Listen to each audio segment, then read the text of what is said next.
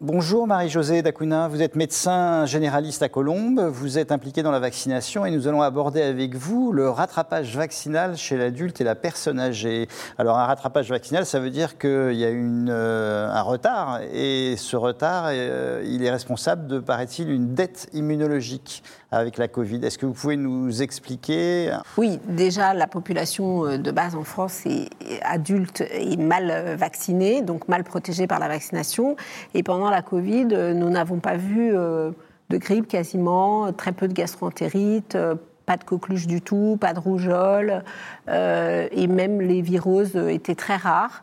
Euh, et donc, ce qu'on craint, c'est que euh, cette population mal vaccinée, euh, n'ayant pas été exposée à la maladie et n'ayant pas fait des anticorps contre cette maladie, se retrouve avec une dette immunitaire qui pourrait prédire à l'avenir des épidémies importantes dans cette population mal vaccinée et, et, non immunisée par les maladies naturelles. Et notamment, on craint des épidémies de coqueluche ou de rougeole, comme on a déjà craint par le passé et qu'on a eu. Et alors à partir de là, euh, les recommandations sur ce rattrapage vaccinal euh, de ces infections usuelles, euh, c'est quoi le message principal? Bah, le message principal, c'est que à peu près tout le monde a en tête la vaccination de base, qui est qu'à 25 ans, on doit avoir un DTP coqueluche. Puis ensuite, maintenant, on préconise que ce soit à 45 ans, puis 65 et 75 ans, le DTP tout seul. Or, euh, bah, ce n'est pas tout à fait suffisant. D'abord parce qu'il y a une stratégie cocooning autour de la vaccination contre la coqueluche euh, pour tous les adultes qui sont autour des enfants. Donc, que je sache, tous les adultes sont autour des enfants. Et donc, cette euh, vaccination coqueluche doit être bien plus fréquente et bien au-delà de cette recommandation de base.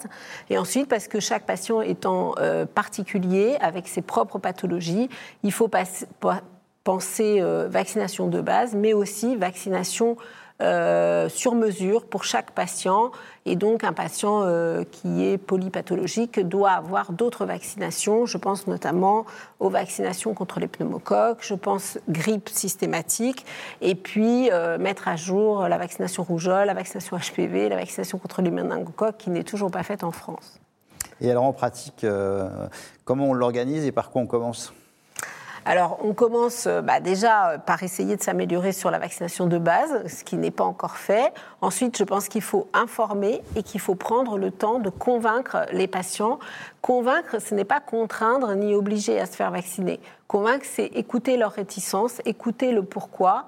Euh, bah, leur proposer de faire un point sur leur vaccination et euh, une fois que euh, le patient a exprimé ses craintes, bah, pouvoir répondre de façon euh, efficace, authentique, sincère, à, cette honnête, à cette réticence vaccinale.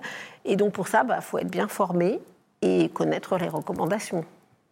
Et alors, c'est quoi votre message pour vos confrères face à ce difficile enjeu du rattrapage vaccinal de l'adulte?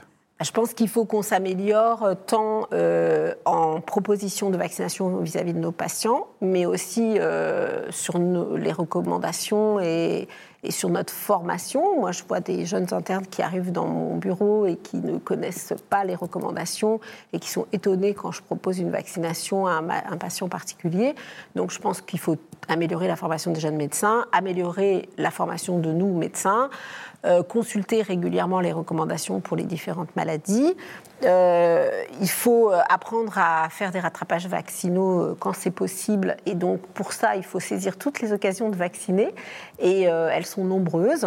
Et puis, il faut avoir en tête que prévenir les maladies et maintenir nos patients en bonne santé, finalement, c'est aussi les vacciner correctement pour qu'ils n'attrapent pas les maladies qu'on s'acharne ensuite à soigner. Merci Marie-Josée Dacuna.